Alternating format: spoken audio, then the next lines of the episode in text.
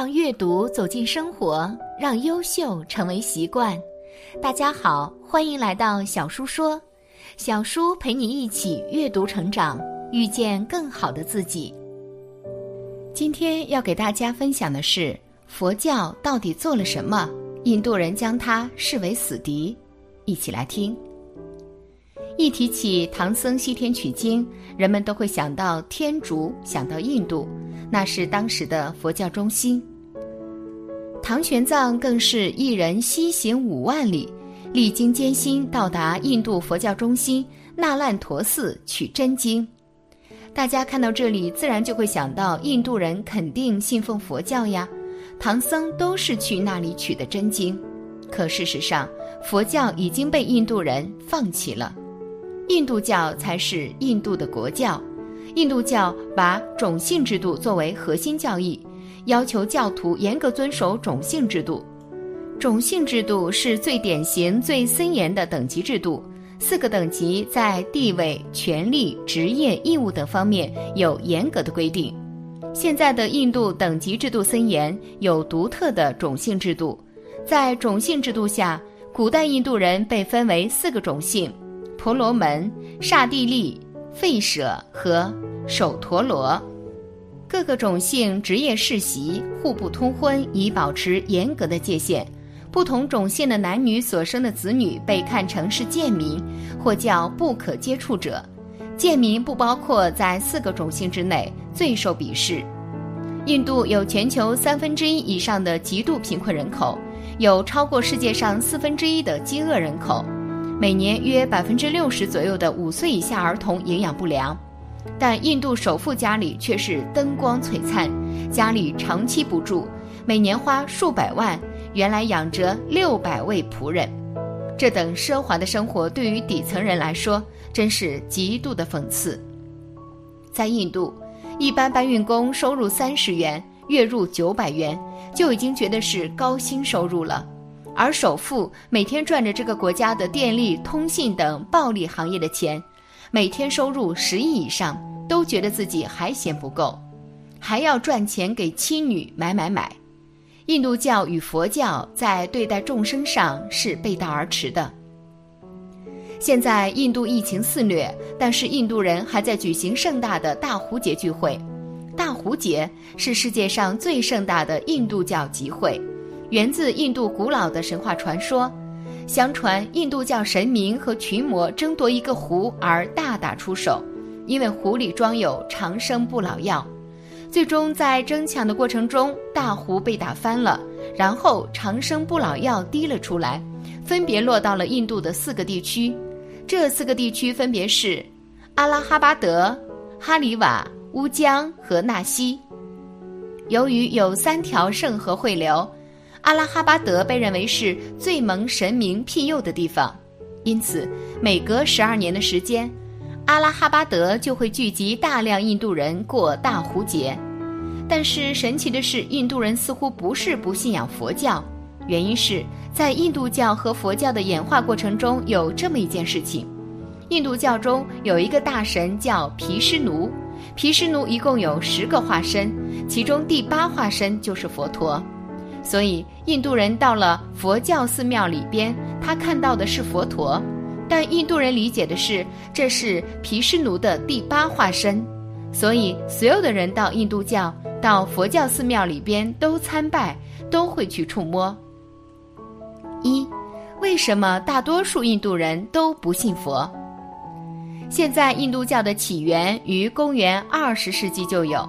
但是印度教其实是婆罗门教信仰产生出来的一个新的宗教，婆罗门教产生于的时间那可就早了，他们提出了轮回、赞成和积极发挥等概念，而佛教起源于公元前六世纪左右，佛教产生的原因是对婆罗门教的反思，也就是说，佛教天生就是对印度教提出一些观点的思考。并不赞成婆罗门以及由它产生的印度教。在我们看来，佛教能够反思婆罗门教的弊端，并且积极改进。佛教实际起源的时间也要早于印度教，但是婆罗门思想在印度人心中根深蒂固，佛教试图挑战权威，无异于蚍蜉撼树。就算是在印度佛教最为发达的时代，也只不过仅有五分之一的印度人信仰佛教。原因就是佛教提倡的很多东西都是和印度人世世代代的习俗和信仰相违背的，这也导致它并不能被广大印度人真正的接受。印度教和佛教一直在斗争，但是大部分的时间里，印度教都占有压倒性优势。到了十九世纪的时候，整个印度仅有百分之二的人信仰印度教。佛教这个产生于印度的宗教。虽然不受印度人待见，但是传播到中国以及东南亚之后却遍地开花。在历史的演变中，佛教因为失去王室的支持，民众逐渐抛弃佛教，最后因为阿拉伯人的入侵，彻底摧毁了佛教。而印度本土的婆罗门教经过革新，吸收佛教的一些教义，得到复兴，逐渐成为印度本土主流文化。印度教不是某位教主创立的思想体系，而是在长期社会发展过程中形成的。它是广泛吸收婆罗门教、佛教和耆那教教义，以及民间信仰、风俗习惯、哲学思想等的综合产物。二、印度的宗教冲突。印度在历史上屡屡被外族攻占统治，被称为人种博物馆。由于地处热带亚热带，又被称为动植物博物馆，但其实它还有一个头衔，就是宗教博物馆。印度次大陆生产了众多宗教，著名的如婆罗门教、耆那教、佛教、印度教、锡克教等，再加上不同历史时期外族入侵带来的伊斯兰教、基督教等等，在现今世界上能发现的宗教，基本上在印度都能找到。其中，印度教和伊斯兰教是在印度信徒人数排名一二的宗教，也是在印度国内冲突不断的两个宗教。最新的一个冲突的引爆点是位于阿约提纳的一座罗摩神庙。据印度新德里电视台报道，当今这座印度教庙宇所占据的土地曾是巴布里清真寺的原址。但在一九九二年底，几千名印度教民族主义狂热分子将清真寺夷为了平地，并就地建起了一座印度教罗摩神的临时祭坛，因为他们认为阿约提亚是印度教主神罗摩的出生地，而且在信奉伊斯兰教的莫卧儿帝国侵占印度后，这座清真寺是建立在了印度教寺庙的废墟之上。当时这一事件在全国范围内，即激起了伊斯兰教徒和印度教教徒的暴力对抗，造成近两千人死亡。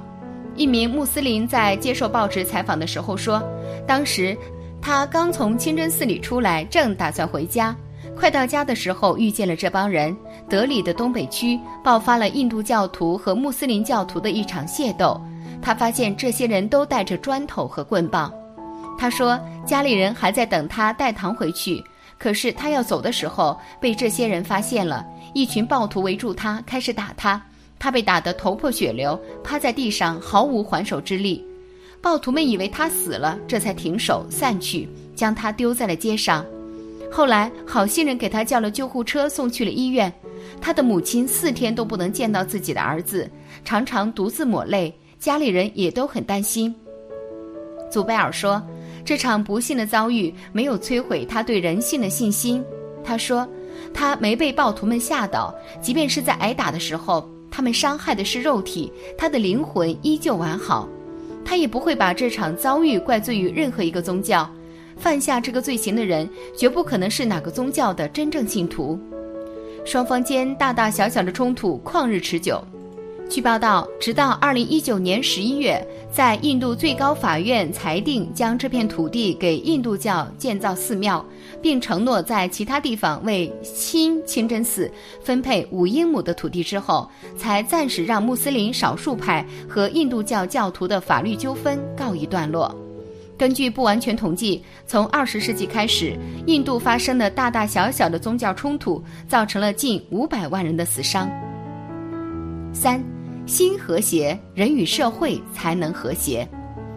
种姓制度提倡身份自出生起就被赋予，所以社会流动的情况不可能在印度发生。佛教所提倡的众生皆平等，某种程度上是挑战了种姓制度的不公。虽然在现代社会看来，平等主义是理所当然，是世界潮流，但站在印度的社会来看，种姓制度反而更符合当时的大环境。佛教相信众生平等，僧人非常鄙视阶级观念。印度的僧人自认为是方外之人，有自己的理想和行为。所以不应该跟世俗的阶级或权威沾上任何关系。其实对于我们来说，人类不要觉得自己是高级动物就可以去弱肉强食。生命与生命之间要学会彼此尊重，而不是彼此残害。佛法的慈悲之心、平等之念要在这里运用开来。自己的心和谐了，人与社会和自然才能和谐。感谢你的观看，愿你福生无量。今天的分享就到这里了，希望你能给小叔点个赞，或者留言给出你的建议。别忘了把小叔分享给你的朋友，让我们一起成为更好的自己。还没有订阅小叔的朋友，一定要记得订阅哦。我们下期不见不散。